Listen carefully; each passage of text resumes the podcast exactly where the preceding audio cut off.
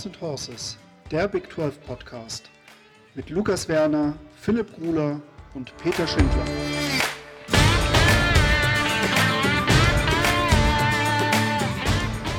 Eine neue Woche, eine neue Folge Horns and Horses.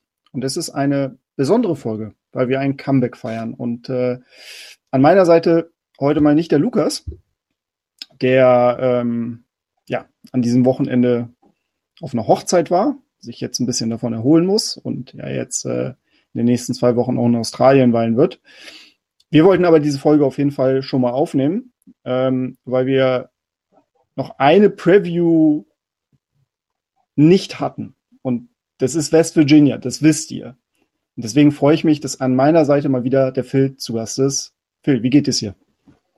Ja, moin Peter, ich freue mich auch endlich mal wieder dabei zu sein.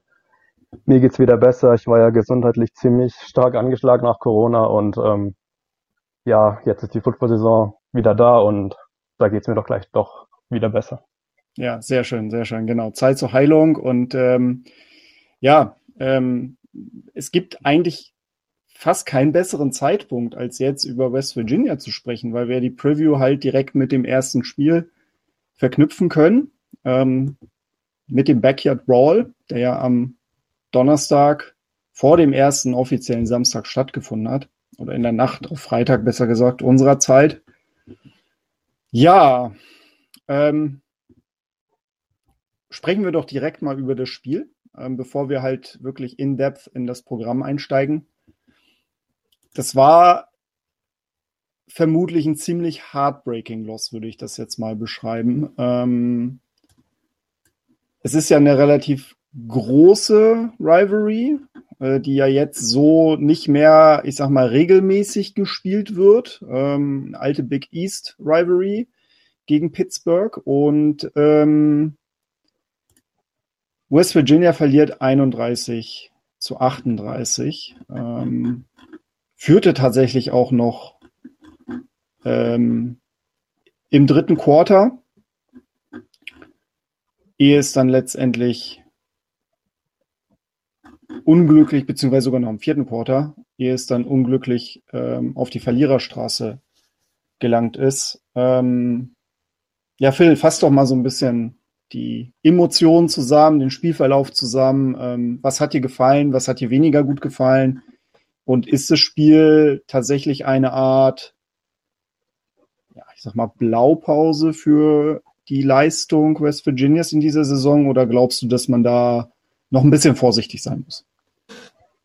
Ähm, ja, also ich würde erstmal allgemein ähm, auf das Spiel eingehen oder was das Spiel uns Fans bringt. Ich glaube, es zeigt einfach wieder, ähm, wie wichtig solche Rivalry Games sind und wie auch diese ganzen Realignments ähm, so ein bisschen die zerstören in gewisser Weise. Mhm. Ähm, ich finde, das Spiel hat, ich glaube, jedem Zuschauer Freude bereitet, egal ob er jetzt für West Virginia geroutet hat, für Pittsburgh oder neutral war.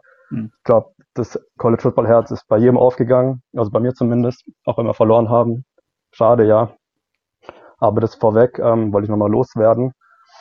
Ähm, klar, das Spiel wurde meines Erachtens entschieden im vierten Quarter, als West Virginia 31, 24 vorne war und man äh, Fourth and One oder Fourth and One ist vielleicht sogar ein bisschen übertrieben. Es waren Zentimeter oder Millimeter, ähm, wo dann auch zum neuen First Down gefehlt haben und man war an Pittsburghs 48 Yard Line, also irgendwo im Niemandsland. Und man war richtig hot. Ähm, True Freshman CJ Donaldson, für den ich gerne den Hype Train jetzt hier eröffnen möchte an dieser Stelle. Mhm. Ähm, war richtig hot, der ist ja für 125 Yards gelaufen, überragendes Spiel gemacht. Gib ihm den Ball und der läuft da für ein neues First Down. Also da war sich jeder sicher. Und Neil Brown ist ein Head Coach, der spielt nicht um zu gewinnen, sondern um nicht zu verlieren. Und das wurde an dem Abend wieder sehr deutlich. Ähm, man hat den Ball dann weggepantet. Und dann hatte Pittsburgh eben den Ball bei sechs Minuten ähm, noch. Und ja, das Momentum hat irgendwie gechanged auf die Seite von Pittsburgh.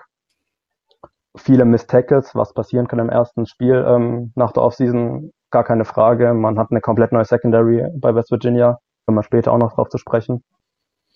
Ähm, und dass man der dann mehr vertraut als einem Run-Game, das so gut funktioniert hat, ähm, da geht der oder geht die Niederlage schon auf Neil Brown, muss man ganz klar sagen. Mhm.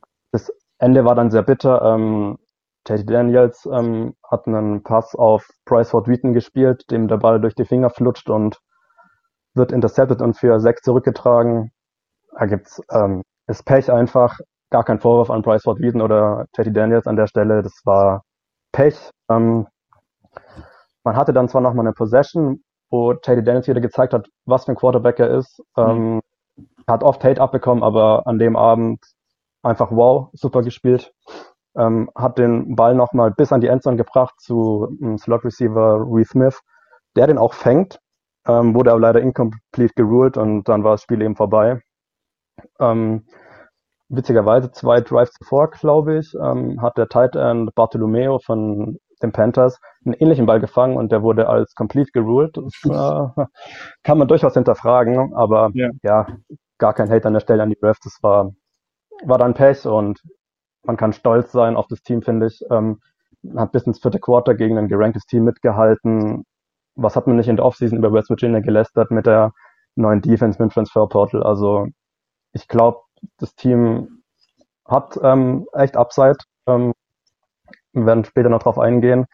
Die Offense hat mir richtig gut gefallen. Wie gesagt, Haiti Daniels an der Stelle nochmal ein Riesenlob. Er hat super gut gespielt in meinen Augen. Besser als Gideon Slovis, auch wenn sie Stats nicht ganz so hergeben. Ähm, und ich bin eigentlich echt gehypt auf die Saison jetzt, auch wenn es ein heartbreaking Loss für West Virginia war. Und ich weiß nicht, es war wahrscheinlich die stärkste ähm, D-Line, gegen die man gespielt hat.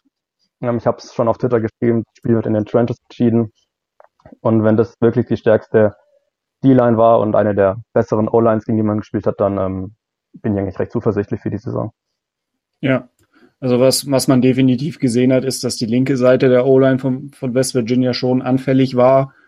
Ähm, auf der anderen Seite wiederum, ja, Keenan Slovis hatte eine Statline von 16 ähm, Completions zu 24 Attempts, 308 Yards, ein Touchdown und das war der Touchdown zur 31 zur äh, zum 31 zu 31 zum Ausgleich.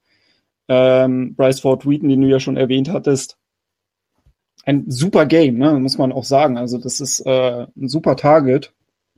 Äh, 15 Targets, 9 Receptions, 97 Yards, zwei Touchdowns, also ein wichtiger Faktor im Passspiel. Äh, ja, das, dass er den Ball da durch die Finger gleiten lässt, ist es halt, das ist, das passiert dann auch einfach, ne? Und das ist dann einfach auch teilweise Pech, aber ich gehe da voll mit, dass, dass ich sage, so vorher musst du diesen vier, vier und kurz einfach spielen. Das musst du halt einfach spielen. Und dann bist du im Zweifel nicht in dieser Situation. Ähm, aber dennoch würde ich fast sagen, das waren zwei sehr ebenbürtige Gegner man hat definitiv nicht gesehen, dass äh, West Virginia nicht gerankt ist und Pittsburgh rankt. Also da würde ich schon sagen, dass das ein sehr ausgeglichenes Spiel war. Ähm, West Virginia am Ende mit mehr Total Yards, das muss man auch sagen. Auch irgendwie der Lauf von Pittsburgh war jetzt auch nicht so ausgeprägt. Ähm, also das, das, das, ich glaube, darauf kann man schon wirklich aufbauen. Und äh, wenn wir vielleicht so ein bisschen in die Vergangenheit gucken, ähm, es ist das vierte Jahr unter Neil Brown. Ähm, er hatte 2020 eine Winning Season gehabt mit 6 zu 4, aber 2020 ist halt auch einfach schwer zu interpretieren. Äh, die ersten vollen Saisons 2019 und 2021 waren Losing Seasons. Ähm, gut, die letzte Saison war halt eine Losing Season, weil sie den Bowl verloren haben. Aber Fortschritt ist es halt nicht wirklich, wenn man bedenkt, dass man 2018, 2017, 2016, 2015, 2014 mit Dana Holgerson ähm, Winning Seasons hatte.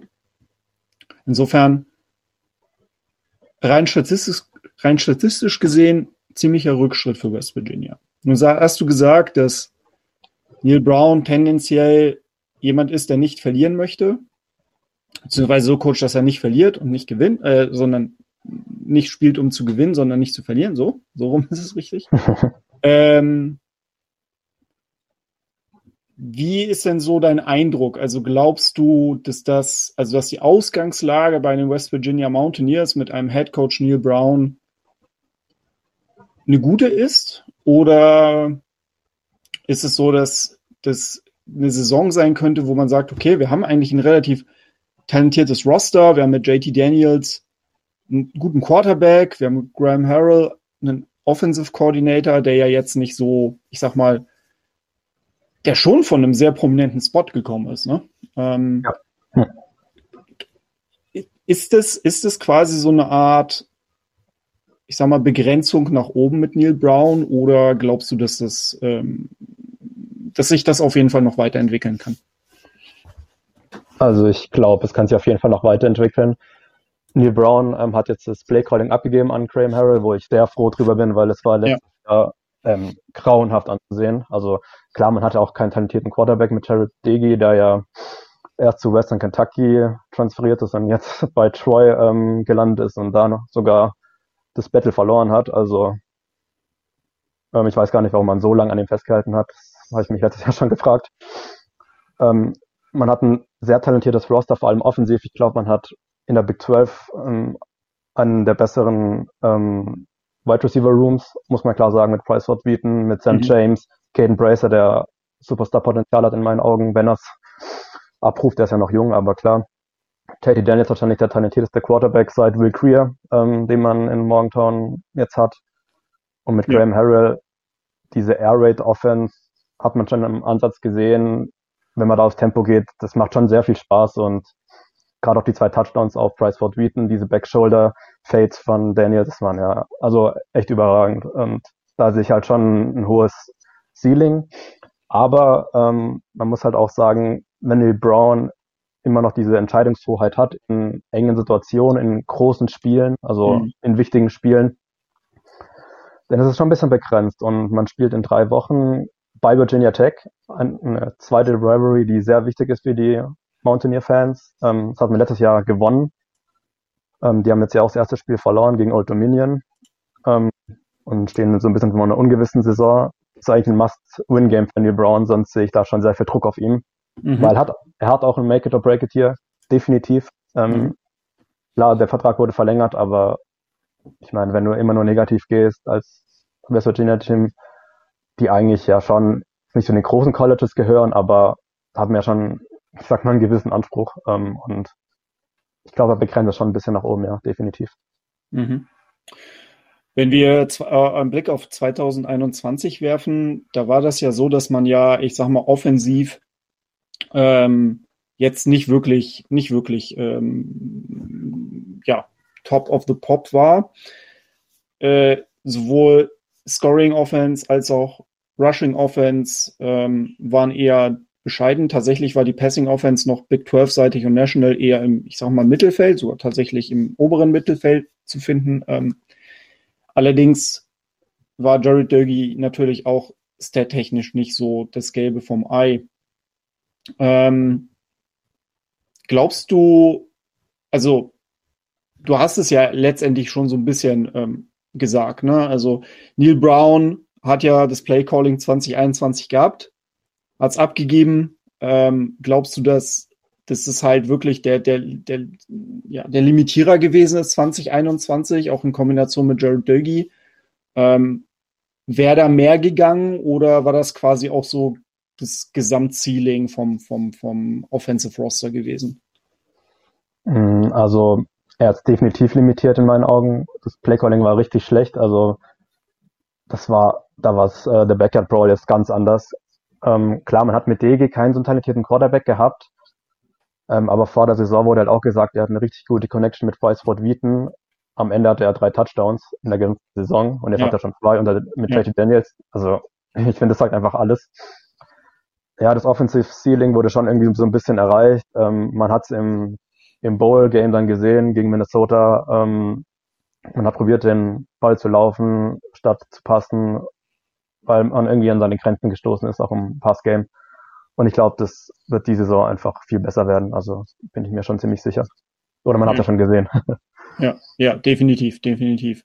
Ähm, man kriegt ja auch jetzt für 2022 doch einiges an O-Line-Starts zurück. Klar, also mit äh, äh Jared Dagey ist ja jetzt der, der Starting Quarterback zwar weg, aber du hast ja erwähnt, ne, JT Daniels ist, ist da. Ähm, wen man definitiv vermissen wird, ist vermutlich Lady Brown.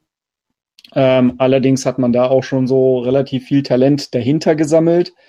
Ähm, ja, mich würde natürlich auch so mal interessieren, JT Daniels. Ne? Der ist ja schon so, so im College Football der Journeyman. Ähm, Georgia, USC, ähm, West Virginia. Glaubst du, dass, ähm, dass er jetzt bei West Virginia den Durchbruch schaffen wird? Ähm, ich meine, gut, er hatte natürlich auch Verletzungsprobleme gehabt und ähm, das, das will man natürlich nicht unter den Tisch kehren, aber was, was, macht dich, was macht dich optimistisch, dass er, dass er bei West Virginia den, den äh, Durchbruch schaffen kann und kann er das denn überhaupt aus deiner Sicht? Ähm, er kann es definitiv. Ich finde, man hat es jetzt auch schon gesehen. Was mich brutal beeindruckt hat, war im Spiel seine Pocket Presence, also wie er in der Pocket stand, auch in der eigenen Endzone, als er gefühlt äh, von vier Leuten von der Pittsburgh D-Line die Hände im Gesicht hatte und noch den Pass 30 Yards downfield auf Sam James anbringt. Also Wahnsinn. Ich, vielleicht bin ich auch nur so begeistert, weil ich es bei West Virginia schon lange nicht mehr gesehen habe. Ja. ähm, und nach dem Spiel ähm, war er bei der Press Conference und der ist ein richtiger Leader für das Team und das innerhalb von nur ein paar Monaten. Er ist ja ein bisschen später ins Training eingestiegen, weil er erst relativ spät getransfert hat. Und ähm, ich glaube, er hat alle Tools, dass er ein, ein richtig guter College Quarterback sein kann. Das hat man gesehen. Klar, er ist nicht so mobil ähm, wie jetzt andere, wie zum Beispiel Keaton Slovis, der ist ja schon ein bisschen mobiler, finde ich. Ähm, hat man auch deutlich gesehen jetzt im, im Spiel am Donnerstag. Aber wie gesagt, also er hat eine extrem gute Arm Strength. Die Deep Balls sind extrem gut. Ähm, und wenn er einen guten Wide Receiver Room hat, wie jetzt, ähm, glaube ich, da ist einiges möglich für ihn. Mhm. Führ uns doch noch so ein bisschen durch die Offense 2022. Auf äh, welche Namen sollte man sich äh, einstellen bei West Virginia? Ein Name, CJ Donaldson, True Freshman Running Back. Der war eigentlich Tight End oder ist immer noch als Tight End gelistet, mhm. aber wurde in der Offseason als Running Back umgeschult und es war sein erstes College-Spiel, 125 Yards, ein Touchdown, ein Block-Punt, der dann später zum Touchdown noch geführt hat. Ähm, Wahnsinnspieler, ähm, gefällt mir richtig gut, auf den unbedingt ein Auge haben in den nächsten Spielen. Wie gesagt, Hype Train, den fahre ich ganz vorne. ähm, dann würde ich mal noch zur O-Line kommen. Du hast schon gesagt, Peter, die kommt komplett zurück. Ähm, aber die war letztes Jahr extrem schwach und auch jetzt ähm, gegen Pittsburgh war sie okay. Ähm, man hatte Verletzungsprobleme mit Brandon Yates, dem Right Tackle, der dann raus musste. Ist ein bisschen schade. Ähm, dann ist Doug Nester auf Right Tackle rübergerutscht und ähm, Jordan White wurde dann als Right Guard gespielt, dem man eigentlich jetzt nicht unbedingt Snaps geben wollte. Der hatte dann auch wieder verletzt. Dann musste Jake Ray Hubbard rein. Das ist so eine Mischung aus Tackle und Guard. Der hat dann teilweise Guard, teilweise Tackle gespielt. Das war nicht optimal, dass man da so viel durchgemischt hat in meinen Augen vorne. Mhm. Man hat auf Right Guard James Kmitter, ähm, hat okay jetzt gespielt. Auf Center ähm, Zach Fraser, von dem ähm, habe ich eigentlich viel mehr erwartet. Der war richtig schwach gegen Pittsburgh. Zwei viel zu hohe Snaps, die JD Dennis noch relativ gut unter Kontrolle gebracht hat. Ähm, Doug Nester hat man noch auf Guard und Wyatt Milam, der Left Tackle, der hat letztes Jahr Right Tackle gespielt. Und der hat echt viel Vorschusslorbeeren bekommen von Neil Brown, aber jetzt auch gegen Pittsburgh wieder. Ich glaube, zweimal Fall Start in den unnötigen Situationen. Also da kann man schon wahnsinnig werden. Mhm. Erfahrung ist zwar immer gut, aber die müssen einen Sprung nach vorne machen. Das Run-Blocking war gut. Also hat man auch gesehen, das Run-Game von West Virginia war, hat sehr gut funktioniert. Aber das Pass-Blocking war noch nicht optimal. Teddy Daniels musste sich oft Zeit erkaufen und klar, er kann es auch, ähm, muss damit umgehen können. Genau, aber da ist auf jeden Fall Luft nach oben. Ähm, den Wide Receiver Room haben wir eben schon angesprochen. Price Ward Wheaton, ähm, der Ex-Receiver von West Virginia, zum ersten Spiel mit zwei Touchdowns. Der gefällt mir richtig gut. Ähm, Sam James ähm, kehrt ebenfalls zurück. Und Caden Brather, der Z-Receiver ähm, dieses Jahr. Leider mit einem Fumble schon gegen die Panthers, aber der hat echt ähm, Star-Potenzial. Ist in meinen Augen auch ein Player to watch ähm, in der Offense. Genau. Ähm, Im Running Back Room hat man neben CJ Donalds, der ja eigentlich gar kein Starter ist, ja. sondern eher so, also den wollten wir ja nicht unbedingt Snaps geben, ähm, hat man eigentlich Tony Mathis, ähm, der letztes Jahr schon ein paar Snaps gesehen. man hat ja ursprünglich auch Lynn J. Dixon, ähm, war ein Transfer von Clemson, aber der hat West Virginia aufgrund von Charakterproblemen entlassen und ist mittlerweile, glaube ich, auch nicht mehr Teil von Tennessee, wo er transferiert ja. ist. Muss man mal Yannick fragen, ob der das weiß. ähm, ja. Genau. Ist, ich finde es ich nur interessant. Also ich meine, äh, ohne irgendwelche Klischees dazu zu bedienen, aber dass er dann halt le letztendlich irgendwie als ein Charakterproblem dann zu Tennessee wechselt, das ja, spricht ja auch irgendwie Bände, aber gut. Meine, genau. Scheint er, scheint er sich auch bei dem problematischen Programm nicht wohlzufühlen. Naja. genau. Ähm, dann noch ganz kurz zur Titan-Position. Ähm, hat man zwei unterschiedliche Spielertypen. Einmal Michael Laughlin, der kehrt Gott sei Dank nach seiner Verletzung zurück. Ähm, ist auch Tight and One. Ähm, der kann man gut im Passing Game einbinden. Ist nicht der beste Blocker. Aber dafür hat man einen Transfer von Colorado geholt, Brian Poolen Day. Der ist vermehrt eigentlich quasi eine verlängerte O-Line. Ähm, und glaube ich, äh, nicht so viele Catches sehen die Saison. Mhm. Genau. Sehr, sehr cool. Also das ist auf jeden Fall etwas, womit man arbeiten kann, würde ich mal behaupten. Und die ersten Ansätze haben wir ja definitiv am Donnerstag gesehen. Kommen wir zu Defense und 2021 definitiv eine der Stärken äh, von West Virginia. In der Big 12 im guten Mittelfeld unterwegs, also speziell was das Scoring und Passing angeht. Passing sogar die Nummer drei. National im oberen Mittelfeld. Äh, Scoring 45, Rushing 42 und Passing Position 39. Das macht dann total Platz 5 in der Big 12 und national sogar Platz 37. Und wenn du Fünfter in der Big 12 bist, was ja quasi direktes Mittelfeld ist, national aber 37, spricht das ja auch durchaus auch Bände, äh, wie gut die Big 12 denn defensiv stand im Jahr 2021.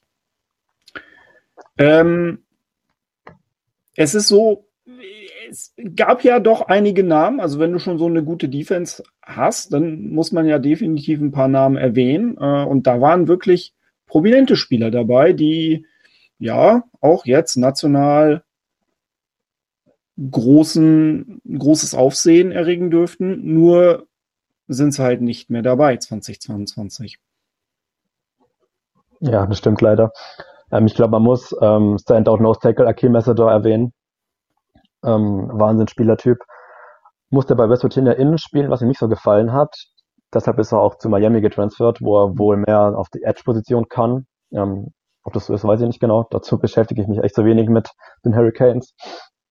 Ähm, genauso wie Derry Potter Jr., Cornerback, ist ebenfalls zu Miami getransfert. Ein bisschen schade, ähm, weil ich glaube, man hätte schon einen echt guten Cornerback und D-Line Room haben können dieses Jahr. Mhm. Wobei der D-Line Room auch ohne Messedor extrem stark ist. Ähm, man hat noch Dante Stills, der hat ja schon wieder auf sich aufmerksam gemacht am Donnerstag mhm. mit eineinhalb Sacks und keine Ahnung wie viele Tackles Follows. Ja, letztes Jahr mit sieben Sacks, also der spielt eben so eine Tackle-Edge-Position für West Virginia und ist, glaube einer der besten D-Liner in der ganzen Big 12, muss man sagen. Der beste weiß ich nicht, aber Top 5 auf jeden Fall. Ja. Ähm, genau, das sind so die Namen, die ich jetzt mal erwähnen würde, die man auf jeden Fall auf dem Zettel gehabt hat. Mhm. Ähm, 2022 ähm, hat man jetzt nicht mehr so viel Starter übrig aus der letzten Saison.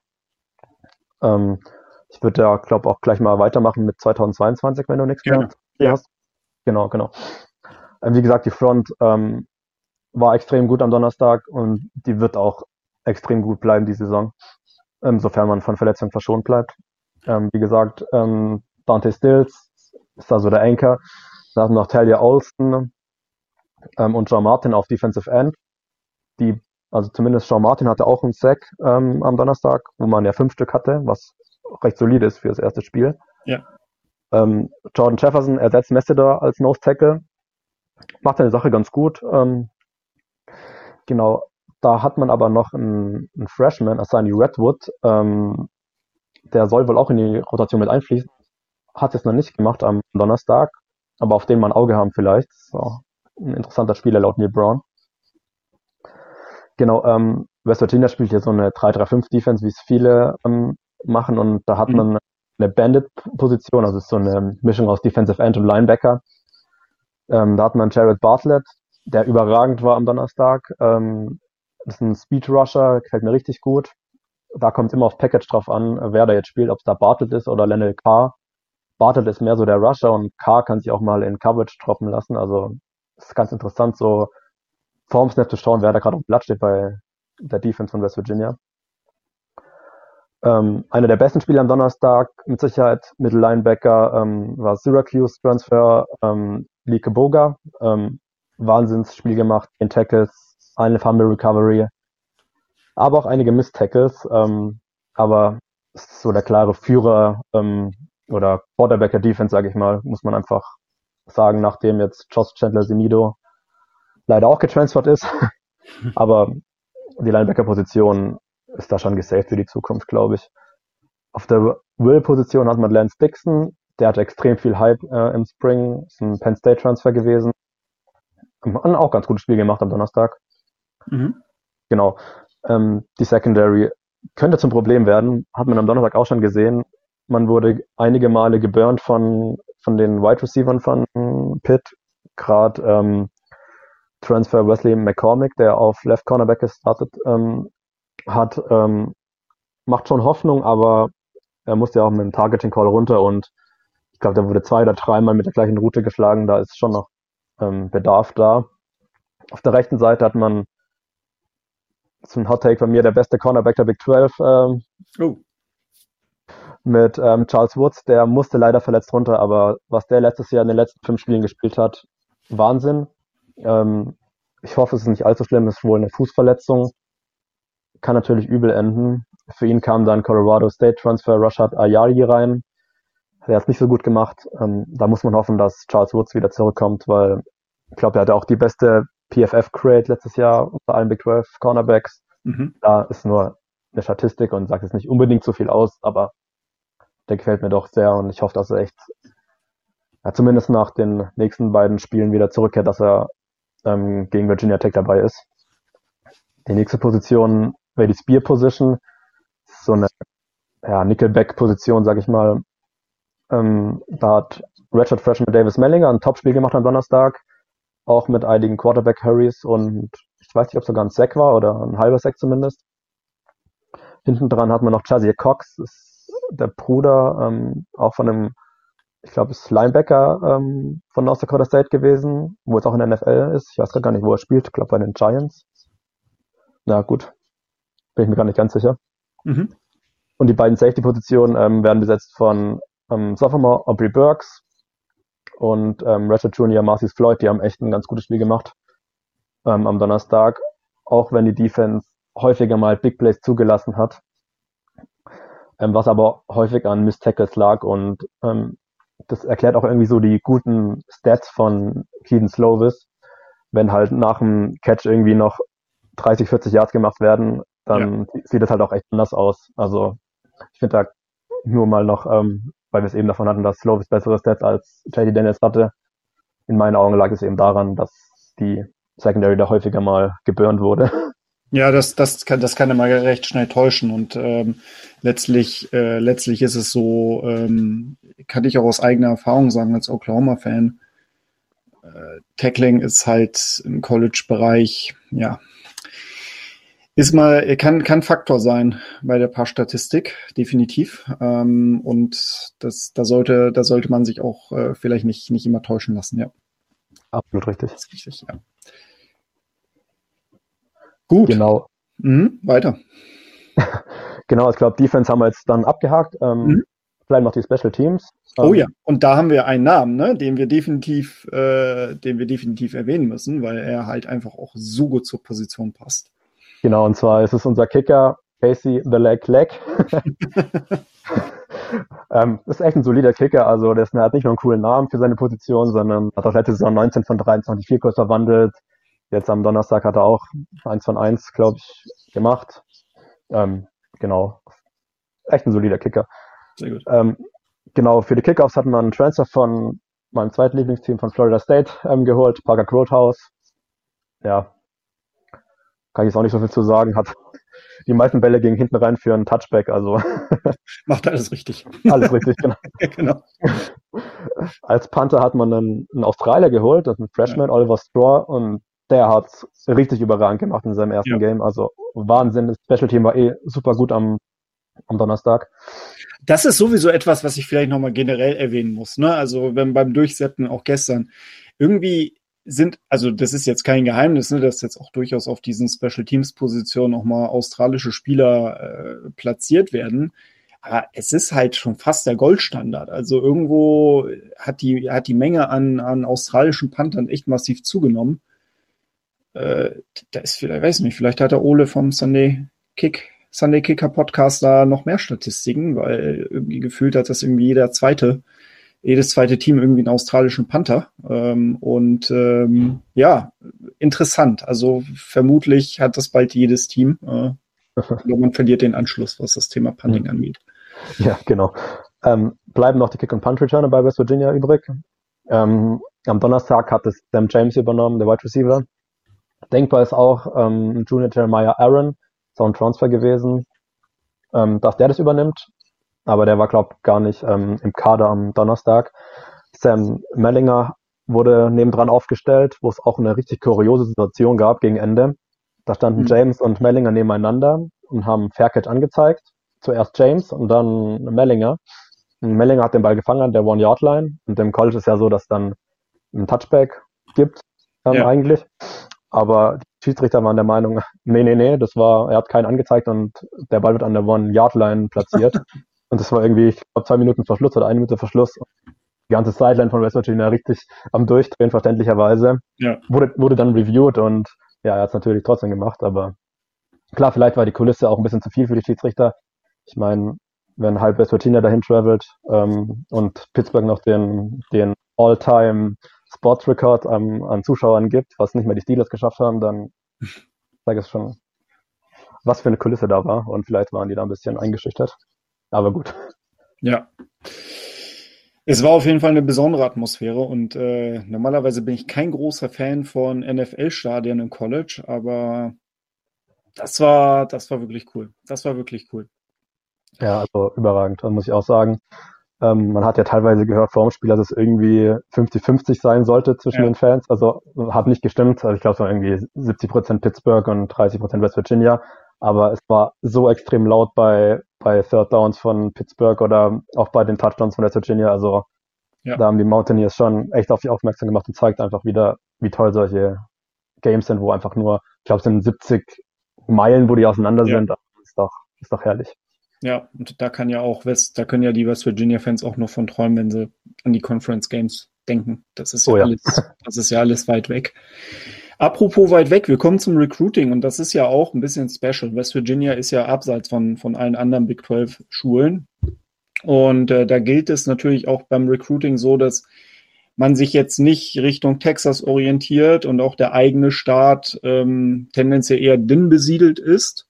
Man muss da auch ein Stück weit ausweichen. Äh, man ist allerdings nicht weit weg von der sogenannten DMV-Area, das heißt Washington DC, Maryland und Virginia.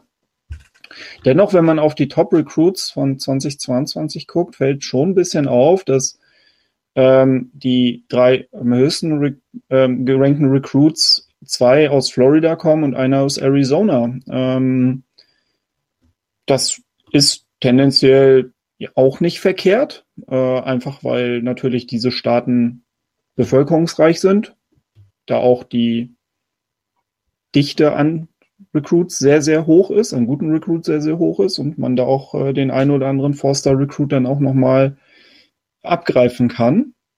Ähm, erzähl noch mal ein bisschen was zur, zur Klasse 2022 und ähm, ja, äh, welche Impact-Spieler sind dabei? Genau, also der Top-Recruit ist Jacoby Spells, ist ein, vermutlich ein Cornerback, also man ist sich nicht ganz sicher bei West Virginia, was er spielen wird.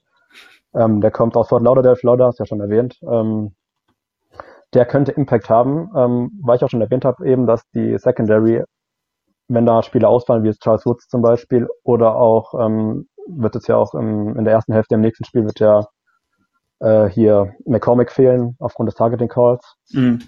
Ähm, und früher oder später kann ich mir schon vorstellen, dass Jacoby Spells ähm, da Snaps sehen wird, weil er auch ein ganz gutes äh, Spring Game hatte. Ähm, der zweite Forster Recruit in der Klasse, es gibt nur zwei, ähm, ist Quarterback Nico Marchiol ähm, aus Chandler, Arizona. da der richtigen Hype ähm, in seinem Recruiting-Prozess. Ähm, ich glaube, der war erst bei Florida State committed, ist dann decommitted und dann erst ähm, zu West Virginia. Mhm. Und ähm, der ist left-handed, aber ich glaube, er wird redshirten dieses Jahr, weil man mit ähm, Green einen Dual-Threat Quarterback hat als zweiten Quarterback quasi oder eben Will Goose Crowder, der hat ein überragendes Spring Game gehabt, nämlich ein, ich meine, Redshirt Sophomore mittlerweile. Ähm, aber der spielt ähnlich wie JT Daniels und ich glaube nicht, dass ähm, Neil Brown da das Redshirt für Mark Hall aufgibt. Also das kann ich mir gar nicht vorstellen. Gerade wenn JT Daniels ähm, unverletzt bleibt, was wir alle hoffen und eine gute Saison spielt, dann so oder so nicht. Ähm, genau, ein interessanter Spieler ist noch, ähm, was Impact angeht, CJ Donaldson, hat man ja gesehen, ähm, ist ein Three-Star Tight End gewesen, auch aus Miami, Florida. Ähm, der wird Impact haben. Ich glaube, der, also wenn der nicht die Major Snaps in den nächsten Wochen sieht, dann weiß ich auch nicht. also mal, um ihm mal gerecht zu werden, er ist ein True Freshman, hat ein warnendes Spiel gehabt, aber das Run-Blocking war auch extrem gut, ähm, muss man auch sagen. Mhm. Also ich bin beim Hype bei ihm immer dabei, ähm, aber man muss ein bisschen vorsichtig sein, dass man ihn nicht verheizt. Mhm. Ähm, zwei Spiele hätte ich noch, ähm, die noch so ein paar Snaps sehen könnten dieses Jahr, denke ich. Ähm, Asani Redwood in der D-Line habe ich eben schon erwähnt, könnt ähm, im Nose Tackle in der Rotation was sehen. Und ähm, Wide Receiver Terrell Williams ähm, traue ich auch einige Snaps zu. Da kommt es aber immer drauf an, wie fit die anderen Receiver sind. Weil die ersten drei stehen eben mit James, Bryce Ward Wheaton und Caden Brazer. Und der Ersatz eben für die drei, ähm, da würde ich eben schon Terrell Williams sehen als Freshman und traue ihm da durchaus ein paar Snaps zu im Verlauf der Saison, definitiv. Sehr schön. Kommen wir zum Schedule. Ähm, und Pitt haben wir ja, da können wir schon mal einen Haken dr äh, drunter setzen. Äh, in Woche 2 geht es gegen Kansas. Und äh, wie viel Fallobst im Jayhawk dieses Jahr steckt, äh, dem nähern wir uns dann auch gleich noch. Danach geht's ähm, gegen die 1000 Tigers aus Maryland, ein FCS-Team. Hier ist dann wieder eine kurze Woche gibt. Am 22. September gibt es das Auswärtsspiel bei Virginia Tech, die ja jetzt am Wochenende gegen Old Dominion verloren haben. Auch ein kleiner Fun Fact: Old Dominion hat genau zwei Siege gegen Power 5 Teams und beides Mal ist es, West, äh, ist es Virginia Tech, sorry.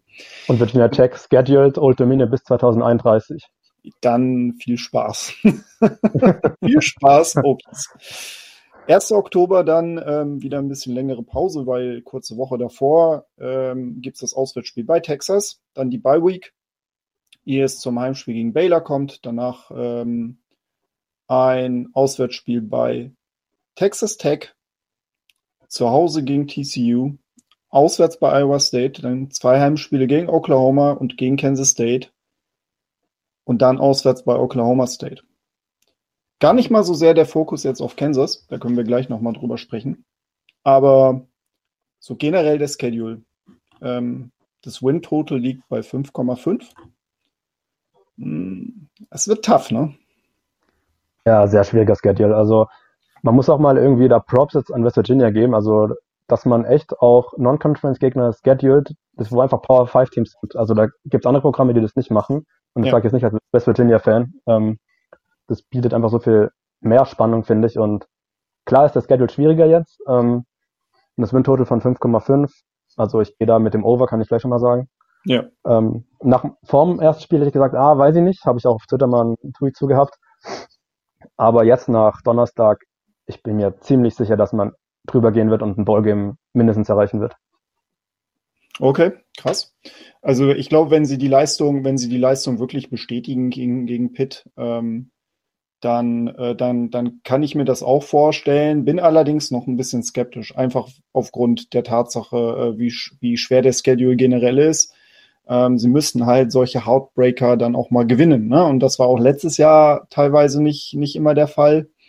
Ähm, ja, ja. Ähm, ja, also wenn ich mir jetzt auch so ein bisschen gucke, wie die Stretches aussehen, ich sag mal so, die nächsten beiden Spiele sind, müssten schon tatsächlich gewonnen werden. Ähm, Virginia Tech auswärts, ja, mal gucken. Also wenn Virginia Tech jetzt, sagen wir mal, die schlechte Leistung bestätigt aus, aus dem Samstag, dann hat West Virginia natürlich gute Chancen. Bei Texas muss man natürlich immer ein bisschen sehen. Ist immer schwer ähm, vorauszusehen, aber ein Auswärtsspiel bei Texas ist halt auch nie, nie besonders angenehm. Andererseits, man muss halt auch ganz klar wissen, der Trip äh, zu den Mountaineers ist nie angenehm. Und vor allem ist es ein weiter Trip für die meisten Teams. Ähm, da kann ich mir schon vorstellen, dass da der eine oder andere Upset auch möglich ist. Also abwegig ist es nicht. Ähm, es bleibt, es bleibt spannend. Es bleibt spannend. Genau, also nur nochmal zum Sagen, äh, Baylor kommt ja auch nach West Virginia oder nach, ja. äh, nach Morgantown. Die haben noch nie ähm, gewonnen in Morgantown. Ja. Und ja, vielleicht auch ein Update to watch in meinen Augen, das Spiel, auch wenn Baylor jetzt äh, gut gestartet ist. Ja. Ähm, gegen Ende der Saison hat man Back-to-Back -back, ähm, Oklahoma und Kansas State zu Hause, zwei der besten Teams der Big 12. Aber letztes ja. Jahr war Oklahoma auch ähm, gegen West Virginia. Das war ja, glaube ähm, bei den Sooners das Spiel. Ähm, und es wurde ja auch nur durch ein Field Goal dann entschieden, schlussendlich. Da hat man echt gut mitgehalten. Ja. Und wenn man das bestätigen kann, klar sind andere Umstände und vielleicht sind die Sooners halt so eingespielt, dass sie äh, West Virginia outflowen, weiß ich nicht, aber muss man mal schauen. Ja, ja. Gut, dann lass uns doch mal einen Blick auf Woche 1 werfen, was darüber hinaus passiert ist. Und äh, parallel zum Spiel West Virginia bei Pitt spielten auch die Central Michigan Chippewas aus der MAC bei den Oklahoma State Cowboys und verloren das Spiel mit 44 zu 58.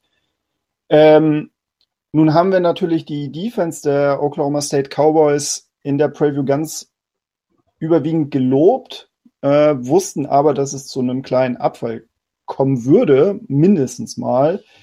Jetzt täuscht das Ergebnis ein Stück weit. Also äh, 22 der 44 Punkte erzielte Central Michigan im vierten Quarter, wo es halt auch für Oklahoma State nicht um nicht mehr so viel ging.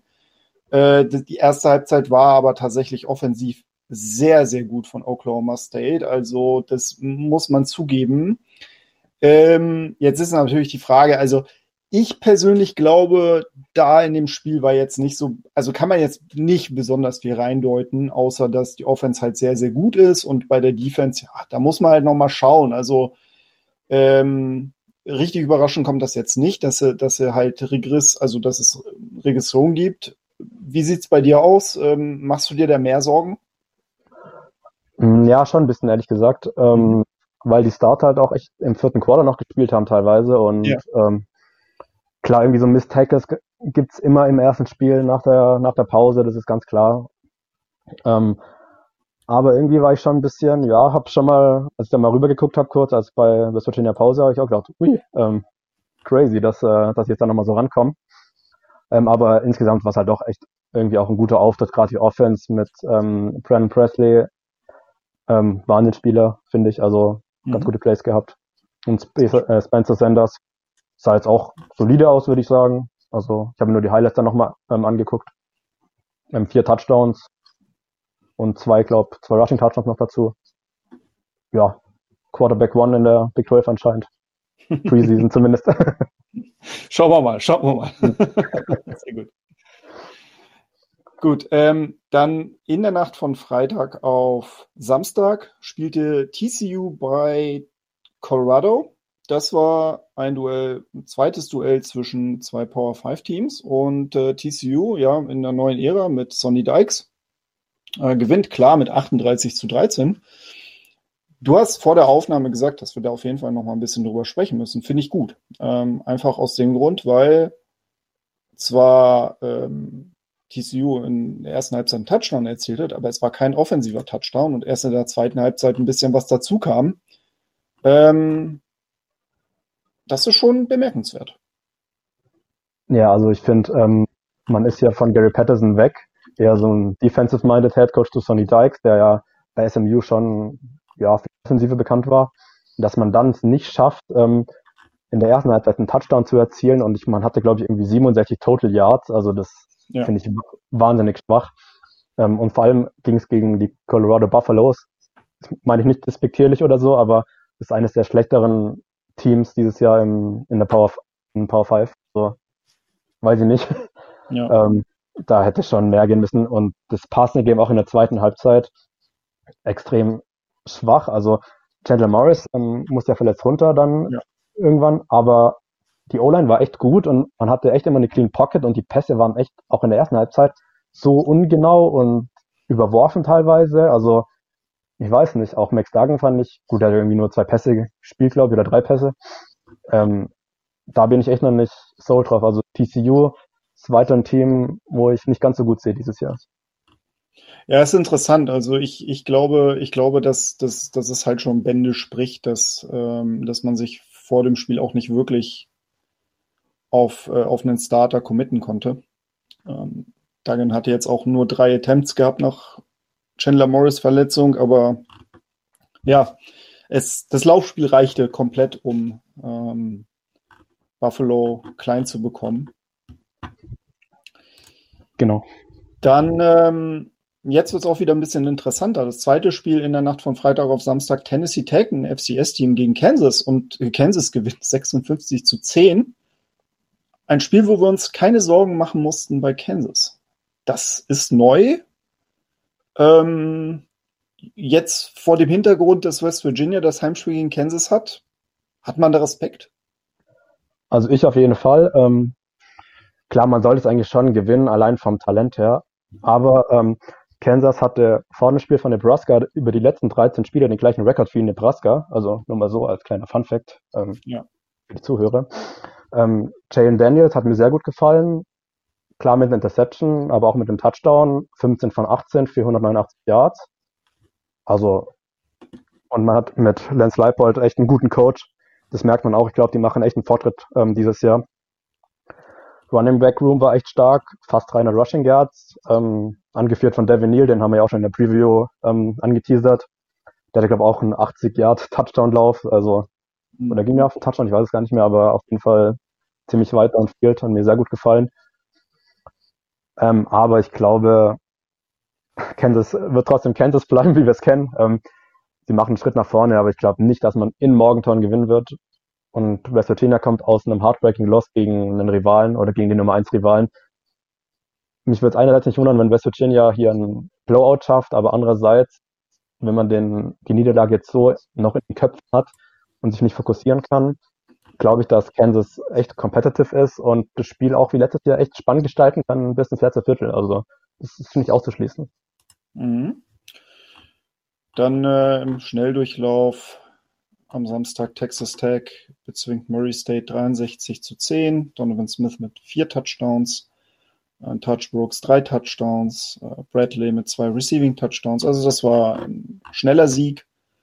Äh, Baylor bezwingt Albany mit 69 zu 10. Blake Shapen 214 Yards, zwei Touchdowns, auf den waren wir auch durchaus gespannt. Ähm, Kansas State bezwingt South Dakota mit 34 zu 0. Äh, Adrian Martinez hat jetzt als Pässer nicht unbedingt äh, viel zeigen müssen, muss man auch sagen. Also da bin ich auch immer ein bisschen skeptisch, was so die Aussagekraft angeht. Und das nächste Duell gegen ein FCS-Team, Iowa State bezwingt Southeast Missouri State, das Team, wovon ich immer noch nicht überzeugt bin, dass es echt ist, aber offensichtlich schon. Ähm, 42 zu 10. Aber ich finde auch keine Highlights auf YouTube von diesem Team oder von diesem Spiel. Also ich weiß gar nicht, ob es die wirklich gibt. Ja, also unfassbar. Vielleicht haben sie es auch nur simuliert, keine Ahnung. Äh, Xavier Hutchinson, aber angeblich mit acht Receptions, 128 Yards und drei Touchdowns. Ähm, und Hunter Deckers, Deckers auch, ja, genau. Ja, Deckers, Deckers der neue Quarterback, 293 Yards, vier Touchdowns. Ja, mal gucken, wie es gegen äh, FPS-Teams aussieht. Und dann gab es natürlich noch äh, zwei Duelle ähm, von Power 5 Teams aus der Big 12 gegen Group of 5 Teams, gegen eher niedrig gerankte Group of 5 Teams. Und das war Texas gegen UL Monroe und Oklahoma gegen UTEP. Und ja, Quinn Ewers hat sein, du äh, sein Debüt gegeben. Und es war ein lockerer Aufgalopp, muss man mal ganz klar sagen. Äh, er mit seinen 16 Completions mit 24 Attempts, 225 Yards, zwei Touchdowns, eine Interception, wie John Robinson äh, generell die, die, ähm, die Skill-Position-Player waren jetzt nicht unbedingt ähm, wirklich gefordert. Es war ein lockerer Aufgalopp für die Longhorns, die dann das Spiel letztendlich 52 zu 10 gewinnen. Und ähm, ja, mit Blick auf nächste Woche spielen die Longhorns ja gegen Alabama. Das wird natürlich ein ganz, ganz anderes Kaliber werden. Aber ich glaube, man ist sehr, sehr froh in Austin, dass man da einen lockeren Aufgelob hatte und ähm, kann sich jetzt ohne Probleme auf das Matchup gegen Alabama konzentrieren. Ja. Hast du da noch irgendwie Text zu oder? Ja, das war ja ein Must-Win-Game. Also wenn Texas das nicht gewinnt, dann äh, ja. weiß ich nicht. da also brauchen wir nicht über die hier reden. Ja, ich glaube, sie hatten auch das, das höchste, äh, höchste Spread generell, also die, die FCS-Teams außen vor gelassen natürlich, weil da gibt es ja keine, keine Spreads. Ähm, also insofern, ja, da, ja, gut, das war ja, ne, genau. Da kann man jetzt nicht so viel ähm, rausziehen, glaube ich. Also man kann schon sehen irgendwie, dass Bijan wieder eine gute Saison haben wird. Ja, ja. Quinn Ewers, ja. mal schauen. Das Spiel sagt über seine Leistung, glaube ich, noch irgendwie gefühlt gar nichts aus. Also die Plays, wo ich gesehen ja, also habe, waren relativ gut designt. Ja, ja. ja. Und beim besten Willen, also das, das hatten wir ja auch letztendlich in einer unserer Previews gehabt, in einer der letzten Folgen. Sarkisian wird mit Sicherheit das, das Playbook äh, auf also unter 0,0 Prozent irgendwie groß geöffnet haben. Also da wird er gegen Alabama vermutlich mehr, deutlich mehr zeigen. Ähm, und das war tatsächlich eher nur ein besseres Trainingsspiel. Ja, und abschließend dann Woche 1, ähm, zumindest aus Big 12 Sicht. Die Oklahoma Sooners schlagen die UTEP Miners mit 45 zu 13. Und ähm, ja, äh, kann man. Unglaublich, aber wahr ich glaube, einen halben Punkt. Äh, 31,5 war, glaube ich, äh, der Spread zugunsten der Sooners. Sie gewinnen mit 32.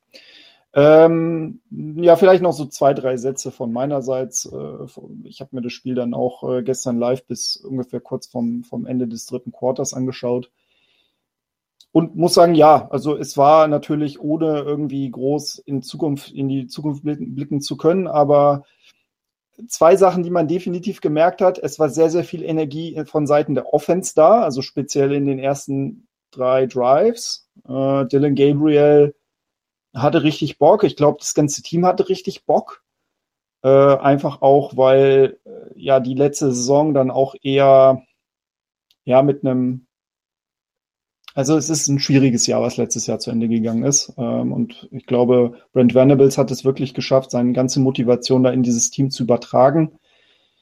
Ähm, offensiv war das teilweise sehr, sehr gut. Man hat aber auch deutlich gesehen, dass UTEP ähm, zwei Klassen schlechter war als die Sooners und speziell auf der Linebacker-Position sehr dünn aufgestellt waren. Man konnte lauftechnisch ganz, ganz viel machen. Und ähm, teilweise in der Mitte des zweiten Quarters habe ich es nicht ganz verstanden, warum man nicht mehr gelaufen ist und einen Drive hatte, wo man dreimal gepasst hat und der nicht angekommen ist. Ja, das sind dann aber halt vielleicht auch so die paar Kinderkrankheiten, die man anfangs hat. Die O-Line hat auch viel durchrotiert. Äh, Wanya Morris ist nicht dabei gewesen. Äh, ansonsten, ja, muss man mal schauen. Also da bin ich auch sehr gespannt. Man hat ja jetzt mit Kent State ein zweites eher schwächeres Team, also schon ein Stück weit besser als UTEP aus meiner Sicht, aber deutlich, äh, ja, immer noch als klarer Favorit OU unterwegs. Ähm, auf der defensiven Seite hat mir die Attitude sehr, sehr gut gefallen. Ganz viele Gang-Tackles, also da ist wirklich jeder äh, hinterhergegangen. Wobei man in der Coverage dann doch sehr soft unterwegs war und ähm, häufig nur mit vier Mann gerusht ist. Äh, an der einen oder anderen Stelle ist man auch durchgekommen, aber ich glaube, ich kann mir nicht vorstellen, dass das der Standard sein wird. Also ich glaube, dass man häufig dann auch noch mal mit mit ähm, fünf oder sechs Mann dann auch mal gegen bessere Teams rushen muss. Ähm, ja, ansonsten muss ich sagen, war das ein solider Auftakt. Ich glaube, viel Interpretationsspielraum Richtung Conference Games hat man da hier nicht, aber ich glaube, wenn die Einstellung so bleibt und wenn man ähm, weiterhin Spaß am Spiel hat und auch an der Arbeit von Brent Venables und äh, Jeff Lebbys äh, Einfluss auf die Offense kann man schon mal ganz klar erkennen, dann bin ich sehr sicher, dass man, äh, dass man auch noch äh, gegen stärkere Gegner viel Spaß haben wird. Gut, dann ähm, kommen wir zu Woche zwei in der Big 12. Und äh, ja, über West Virginia gegen Kansas haben wir ja gerade kurz schon gesprochen. Und es sind aber auch noch ein paar andere ganz interessante Spiele dabei. Alabama gegen Texas ist das Headline-Game. Das ist der Big Moon Kickoff auf Fox auf am Samstag um 18 Uhr Ortszeit. Parallel auf ESPN 2 im ESPN Player kann man Missouri gegen Kansas State sehen oder bei Kansas State. An dieser Stelle Grüße an Andreas Heddergott, der sich ja aktuell, glaube ich, noch in den USA befindet. Ähm, 22 Uhr am Samstag, FS1 Houston bei Texas Tech. Ja, die Cougars haben sich gequält gegen UTSA, dritte Overtime erst gewonnen. Iowa State bei Iowa, das ist halt auch der traditionelle, ähm, die traditionelle Rivalry um die Cyhawk Trophy und ich bin mal sehr gespannt, ob Iowa weiterhin den Punt establishen wird. Also ich glaube, wer sich das Team, wer sich das Spiel ganz angeguckt hat, der ja, ich weiß auch nicht. Also den beglückwünsche ich für unfassbare Hartnäckigkeit, aber das Spiel ist 7 zu 3 ausgegangen. Das Spiel ist 7 zu 3 ausgegangen und es schildert nicht mal ansatzweise die Schlechtheit des, der Offense von Iowa wieder. Äh, zwei Safeties und ein Field Goal, ne? muss man sagen, hier. Äh, gegen South ja. Dakota State ein gutes, F ein sehr gutes FCS-Team, aber das war nix. Ja, absolut crazy. Also wenn man, ja. also ich habe mir da um, um 18 Uhr habe ich mir App State bei UNC angeguckt, nee, andersrum, UNC bei App State. Da gab es ja, glaube ich, irgendwie über 120 Punkte und bei Iowa fielen nur 10 Punkte, das war absolut verrückt. Ja, ja. Genau. Äh, Woche 2 bietet außerdem, äh, beziehungsweise Iowa State ist ja auch, ähm, also die gewinnen normalerweise nicht gegen Iowa. Ich glaube, das könnte jetzt vielleicht mal das Jahr sein, aber das haben wir auch letztes Jahr gesagt. Schauen wir mal. Genau, äh, dann Mitternacht äh, Kansas bei West Virginia auf ESPN Plus und dann auch im ESPN Player. Um 1 Uhr nachts am Sonntag Kent State, die Golden Flashes bei Oklahoma, auch auf ESPN Plus und im ESPN Player. Ja, Kent State ist durchaus ein Mitfavorit in der Mac Division. An dieser Stelle auch Empfehlung an Jan Wegwärts Mac Preview, wer sich äh, über die Kent State Golden Flashes mal ein bisschen informieren möchte. Da steht ganz, ganz viel drin. Und die haben out of conference ähm, bei Washington verloren mit 45 zu 20, spielen jetzt bei Oklahoma und in Woche 4 dann bei Georgia. also, dann, Kann man machen. Dann, da mal viel Spaß, Kent State, aber das ist natürlich eine, eine Tour, um Geld zu sammeln und ich glaube, das Geld wird da sein. Ja, ob es viel Spaß macht, bei Georgia zu spielen, weiß ich nicht. Glaube ich, glaube ich eher nicht so, aber okay. Frag mal ja, ein, ja, ja, ja, an dieser Stelle auch Grüße an die Collective of Darks und Sam. Ähm, ja. Kopf hoch. Nicht so schön. Genau, 1.30 Uhr dann äh, ESPN 2, Arizona State bei Oklahoma State in Stillwater. Um 2 Uhr nachts dann Tarleton State, TCU, FCS Game. Und äh, um 4.15 Uhr na, für die Frühaufsteher auf ESPN Baylor bei BYU. BYU mit einem 52 zu 10 Sieg bei South Florida und äh, dem ehemaligen Baylor Quarterback Gary Bohannon. Das Spiel war auch ganz lange in Weather Delay gewesen, aber dann hat BY zugeschlagen und äh, Cincinnati verliert im Übrigen gegen Arkansas mit sieben Punkten. Wen hatten wir noch? UCF. UCF gewinnt klar gegen Long Island. Also das waren ja noch die vier Teams gewesen. Ähm, ich sag mal so abseits von Alabama, Texas, was wir vermutlich alle gucken werden am, am 18 Uhr am Samstag. Welches, auf welches äh, Spiel freust du dich denn so mit am meisten? Außer vielleicht natürlich dein Spiel gegen, äh, gegen Kansas? Äh, definitiv BYU Baylor. Ich glaube, es ist ein richtig gutes Spiel. Äh, auf BYU halte ich auch ziemlich große Stücke. Die haben einen interessanten Quarterback mit Hall. Ja. Ähm, und einen ganz guten Running Back äh, mit Brooks, der im ersten Spiel auch schon für über 100 Yards gerusht ist. Und Baylor ist ja auch ein Top-Team in der Big 12, also ja. könnte ziemlich gut werden. Und auch auf Kansas State gegen Missouri. Da freue ich mich ja. auch drauf.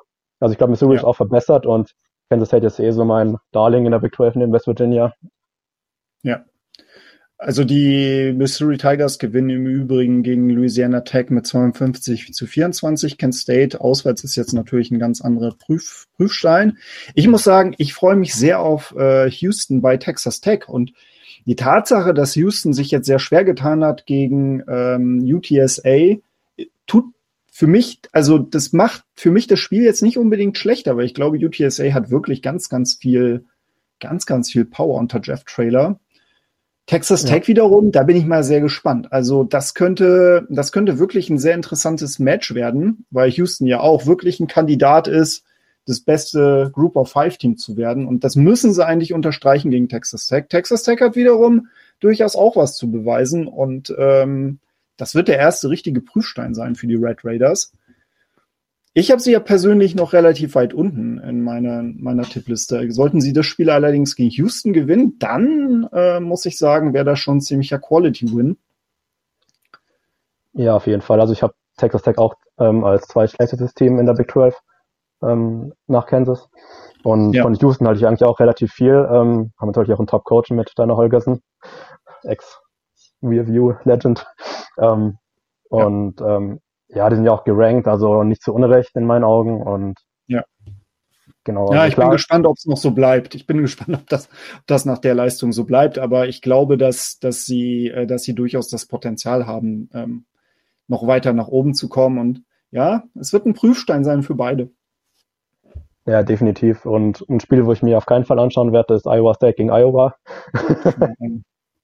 Wobei ich glaube tatsächlich, Peter, ähm, dass es für Iowa State ziemlich schwer werden wird, weil Iowa eine Top-Defense hat, auch wenn die Offense ja. echt schlecht ist. Aber die Defense, da kannst du echt nichts gegen sagen. Und ich glaube, das wird ziemlich schwer. Hunter Deckers ist, äh, der ist noch relativ unerfahren.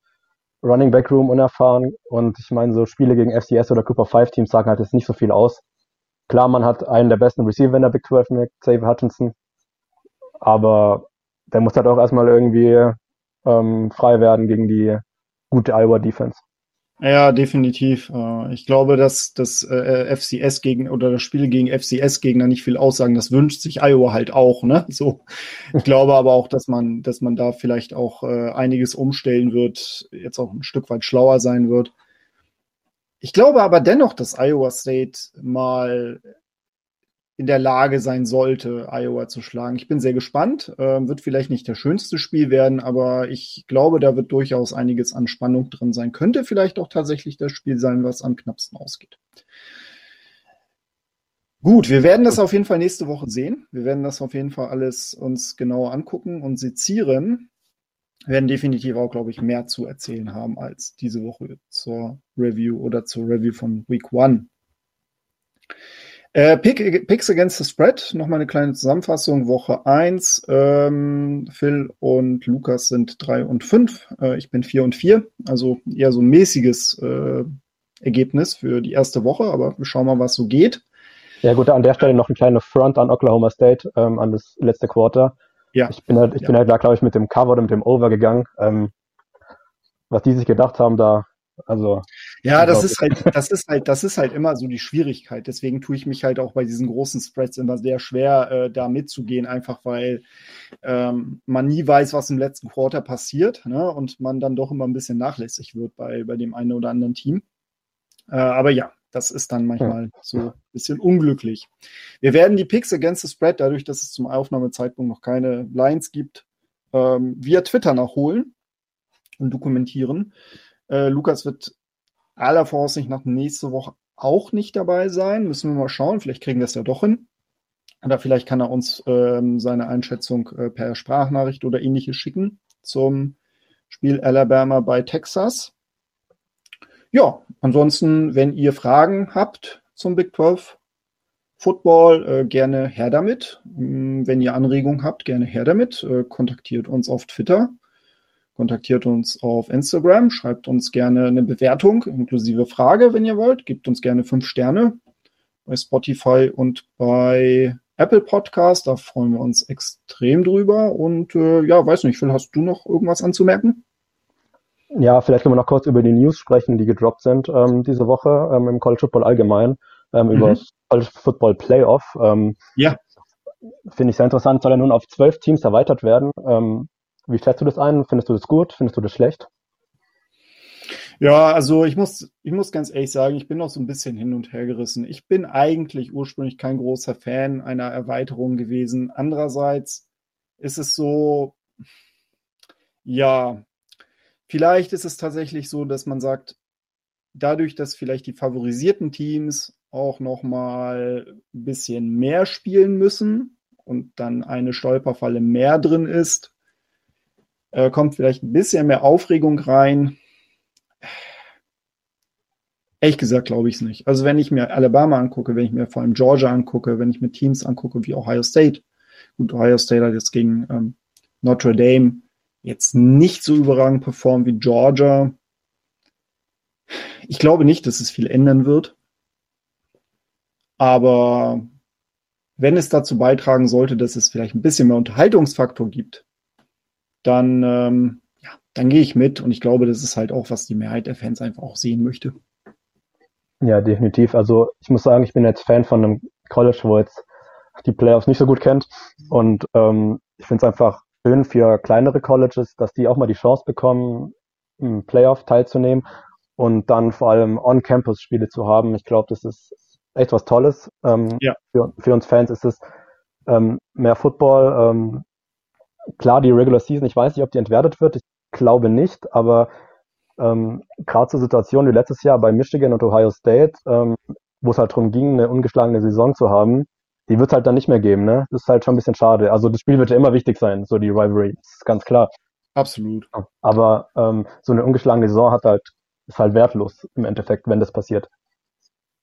Ja, es ist, es ist genau. Also das, das wird man halt sehen müssen. Ich muss ganz ehrlich sagen, was, was beim College Football, glaube ich, nie langweilig ist, ist die Tatsache, dass man wirklich jedes Spiel in irgendeiner Art und Weise abfeiern kann. Und ähm, anders als es zum Beispiel bei der NFL der Fall ist, wo es dann gegen Ende der Saison ganz, ganz viele Spiele gibt, die einfach keinen Wert mehr haben, einfach, weil es halt keinen Einfluss mehr auf Playoffs haben. Spielst du im College Football ja nicht immer nur um die Playoffs oder um, um die National Championship, sondern du läufst quasi dein eigenes Rennen, um es mal so auszudrücken. Und ähm, natürlich wird Kansas niemals irgendwas mit dem Playoff zu tun haben, also zumindest nicht in der näheren Zukunft. Aber für Kansas ist es eine tolle Saison, wenn sie jetzt irgendwie, was weiß ich, vier, fünf Spiele gewinnen, ohne dass man sie auf dem Zettel hat. Und ich glaube, das wird für viele Teams einfach das Faszinierende bleiben. Und es wird halt immer faszinierende Spiele geben, ähm, in negativer und in positiver Hinsicht. Und ich glaube, da wird das Playoff-Format auch keinen großen Einfluss drauf haben. Und ähm, ja, ja. ja, ich meine, ich kann das auch schon ein Stück weit verstehen, wenn man sagt, hey, es gibt einfach auch so viele Programme, die eine super Saison gespielt haben, vielleicht auch einfach mal zwei unglückliche Niederlagen hatten. Ähm, wie jetzt zum Beispiel West Virginia, die jetzt wirklich nur durch ähm, einiges an Pech verloren haben. Dass man denen halt auch die Möglichkeit gibt, ähm, ins Playoff zu kommen. Und dass man sagt, hier, guck mal, jetzt habt ihr die Chance, das auch mal nochmal zu zeigen, was ihr drauf habt. Ich glaube, wir können es wirklich erst bewerten, wenn es soweit ist. Ähm, und so wie ich uns College Football Fans kenne, wir werden es irgendwie gut finden. wir werden es irgendwie gut ja. finden. Wir werden es aber auch irgendwo ein Stück weit immer kritisieren. Ähm, aber wir werden uns, glaube ich, auch an viele Sachen gewöhnen, so wie wir uns vermutlich an USC und US, UCLA in der Big Ten gewöhnen werden. So irgendwann wird es halt irgendwie komplett absurd sein, dass die Pac-12 so gespielt hat oder die Big 12 so gespielt hat, wie sie jetzt spielt. Ähm, das ist so, denke ich mal, so wie es sein könnte. Genau, genau. Gehe ich mit, Peter. Sehr gut. Dann würde ich sagen, freuen wir uns auf Woche 2.